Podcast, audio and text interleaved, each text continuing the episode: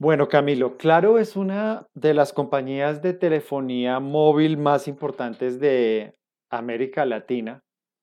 No podría decir que del mundo, porque realmente no es tan así, pero es bastante grande en América Latina. Y nosotros la identificamos como una compañía de telefonía celular. A pesar de que Claro tiene muchos, digamos, líneas de negocio adicionales, como servicios de streaming, servicios de datos, incluso tiene un negocio editorial. Pero seguimos viendo a Claro como una compañía de telefonía celular y pareciera que no evoluciona, o sea, pareciera que a pesar de que ellos intentan hacer cosas, nosotros no logramos, nosotros como clientes, no logramos desprendernos de esa visión de Claro como una empresa de telefonía celular. Y eso me parece muy peligroso, porque si te das cuenta, eh, la telefonía celular se volvió un commodity. Digamos, ya no es un producto de valor agregado, no es un producto que tú ya no puedes diferenciar, ya hay un estándar en la industria. Entonces, ¿hacia dónde ir? O sea, ¿qué podemos hacer si nosotros fuéramos, digamos, parte de de esas personas que pueden tomar decisiones por la compañía? ¿Hacia dónde podríamos ir? ¿Hacia dónde mirar? ¿Qué podríamos, qué óptica distinta podríamos darle a nuestro negocio? Sí, Frank, de acuerdo. Yo creo que, claro, en este momento se viene comportando como un elefante, ¿no? O sea, es, es difícil de Sí, mover, es muy grande. Como tú mencionas, hay ciertos intentos, pero que no tienen quizás el éxito que ellos incluso se plantean.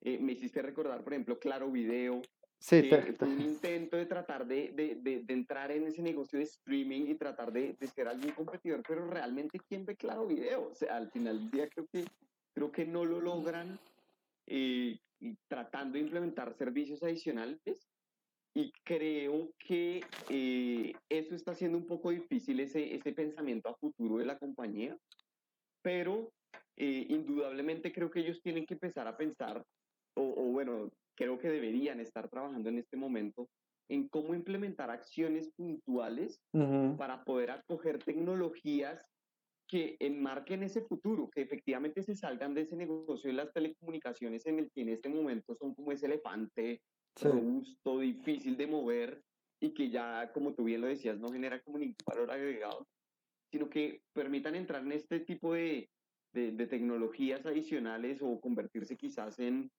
en, en En otra empresa que cosa, fomente, por ejemplo, la, la inteligencia artificial, que empiece a desarrollar, más no solamente implementar cosas, ¿no? exacto, estoy completamente de acuerdo contigo. Mira el caso clásico IBM. IBM es el mejor ejemplo.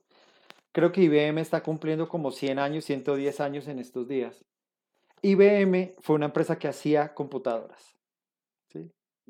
Y un día dijeron, sí, somos muy buenos, somos los líderes del mercado, pero el negocio nuestro no va por ahí. IBM se dedica a la gestión de datos, se dedica a otras cosas. Y es un excelente ejemplo de cómo una empresa se pudo transformar, renunciar a su pasado, ¿sí? No cargar con ese lastre que, por ejemplo, también como lo vemos en las empresas japonesas. Tú miras las empresas japonesas empezaron vendiendo pescado, vendiendo madera, luego pasaron a vender telas, luego pasaron a vender electrodomésticos, ahora venden carros, luego son bancos, que serán más adelante, serán fábricas de robots, eh, centros de inteligencia artificial. Pero claro parece que se niega a renunciar a su pasado porque fue muy glorioso. Claro, pues cuando tú eres un monopolio y toda la legislación a nivel latinoamericano está construida para que tú seas el único y seas el dominante, pues tú para qué vas a querer cambiar.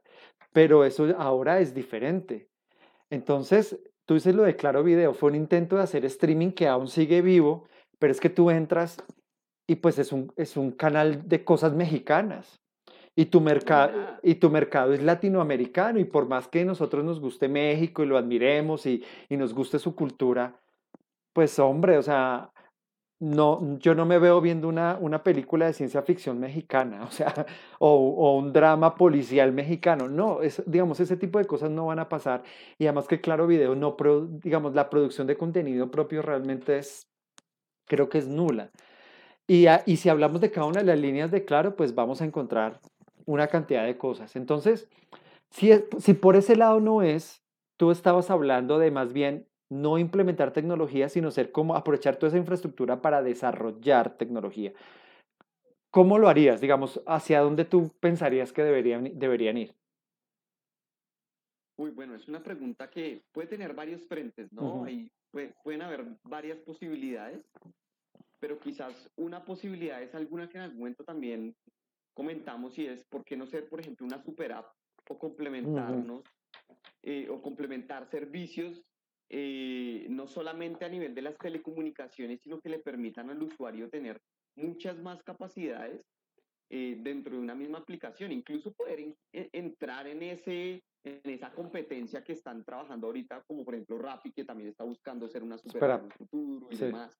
Y poder generar también diferentes dinámicas, ¿no? Si tú me preguntas, yo en este momento creo que Rappi es como la única que, que, que está buscando en un futuro llegar hacia eso. Exacto, que digamos que Rappi dijo, mi negocio fue el delivery, pero ya me voy de eso, o sea, yo estoy de salida de ese negocio. Entren los que quieran, compitan, me peleen conmigo, digan que yo soy un explotador laboral, pero yo ya estoy saliendo de ese negocio, o sea, yo estoy mirando al futuro.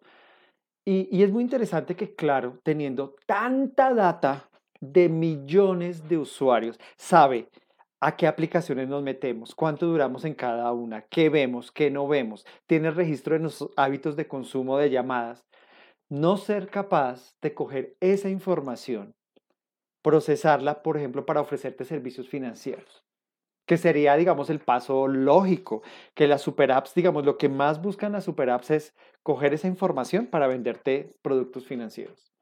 Y claro, parece que se quedó ahí diciendo que es la empresa de mayor cobertura, que es la más grande, pero ya tú, ya el cliente, perdón que te lo diga, no come cuento de ese tipo de cosas. Entonces él dice, bueno, ¿quién me ofrece las mejores condiciones? Cada vez, perdón, los precios de la telefonía celular serán mucho más baratos. Entonces, ¿hacia dónde va? Claro, o sea, yo, el futuro lo veo oscuro, o sea, para ser sincero, el futuro de Claro lo veo oscuro. Claro, yo lo veo igual, la verdad. Yo lo veo igual. Eh, porque además, lo que te digo, que refuerzo la idea de que se siguen comportando como ese elefante difícil de mover. Eh. Entonces, claro que sí lo veo. Entonces, ya, ya sabe, el, el, el, CEO de Claro nos puede llamar, tiene nuestro correo, nuestra página web. Con mucho gusto le, le podemos decir cómo despejar el camino. De acuerdo. Pues bueno, eh, Camilo, muchísimas gracias por, por esta charla y nos conectamos en otro, en, en mundo imaginario, ¿no? Donde somos presidentes de compañía. De acuerdo. Bueno, Frank, muchísimas gracias. Bueno, chao.